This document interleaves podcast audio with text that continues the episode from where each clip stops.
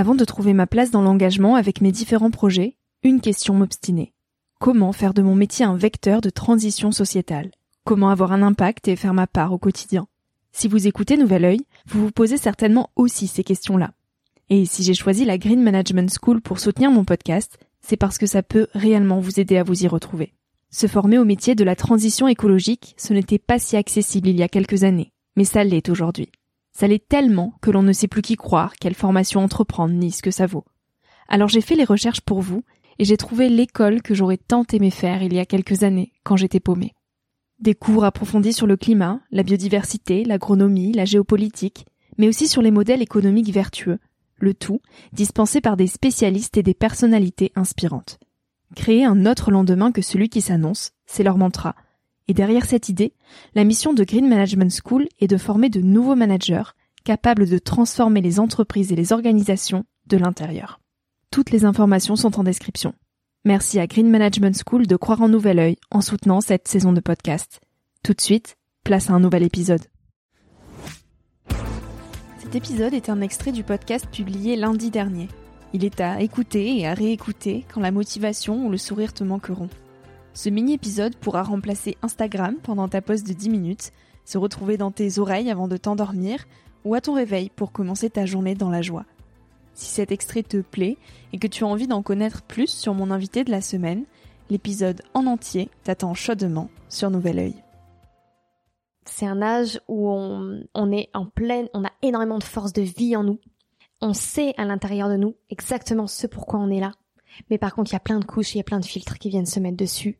Et c'est aussi un âge hyper euh, challengeant parce que les alliances qu'on va faire à ce moment-là, les gens de qui on va choisir de s'entourer, ça va être déterminant pour la suite. Complètement. Et moi, je peux dire aujourd'hui que j'ai pas fait les bons choix à ce moment-là. Mm. Quand j'avais 17 ans, j'étais perdue. J'avais pas assez confiance en ce que je voulais vraiment donner au monde. Et du coup, j'ai été vers des gens qui eux-mêmes n'avaient pas confiance et qui perdaient cette confiance-là dans, en fuyant en fait, avec des drogues, avec des fêtes. Et j'ai cru, je me suis vraiment auto-persuadée que en fait j'étais comme ça et que ça m'allait. Aujourd'hui, je, je, regrette rien, tu vois, parce que cette, cette période, elle m'a, elle m'a nourri beaucoup aussi, elle m'a appris. Mais par contre, s'il y avait quelque chose à refaire, je sais aujourd'hui que ça se joue sur l'entourage, choisir les bonnes personnes.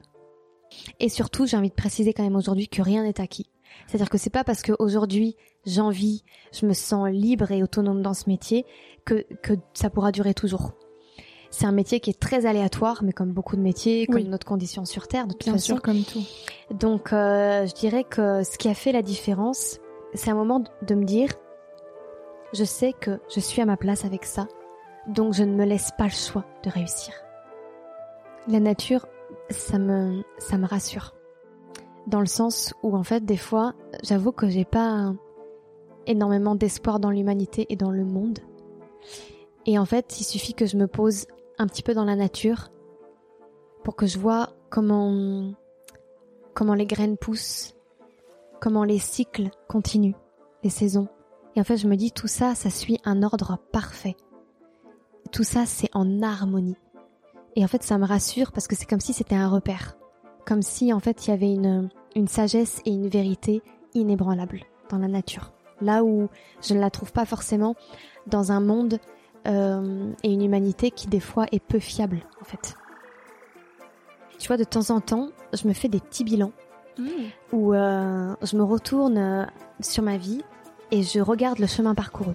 Parce que sinon, on a tendance à être un peu dans une course effrénée où on a l'impression de toujours devoir attraper quelque chose qu'on n'a pas encore alors que des fois, ça fait du bien juste de s'arrêter, se retourner, regarder le chemin parcouru, et même quitte à noter sur un papier.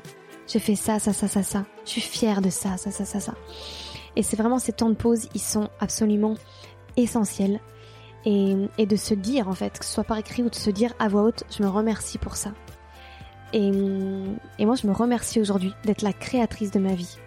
Et ça, ça m'aide à être en amour avec moi-même parce que j'ai conscience que tous les jours, eh bien, j'arrose ces graines de, de cette vie sur mesure que j'ai envie de me créer en fait.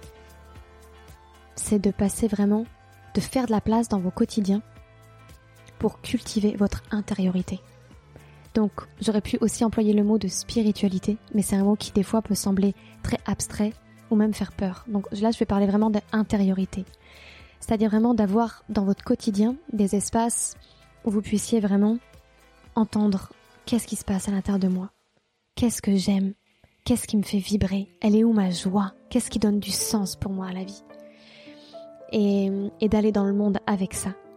Mais que ça, ça soit vraiment euh, votre boussole intérieure en fait. Que ce soit d'abord comment je me sens en moi-même et qu'est-ce qui a du sens pour moi. Et après aller dans le monde avec ça et pas le contraire.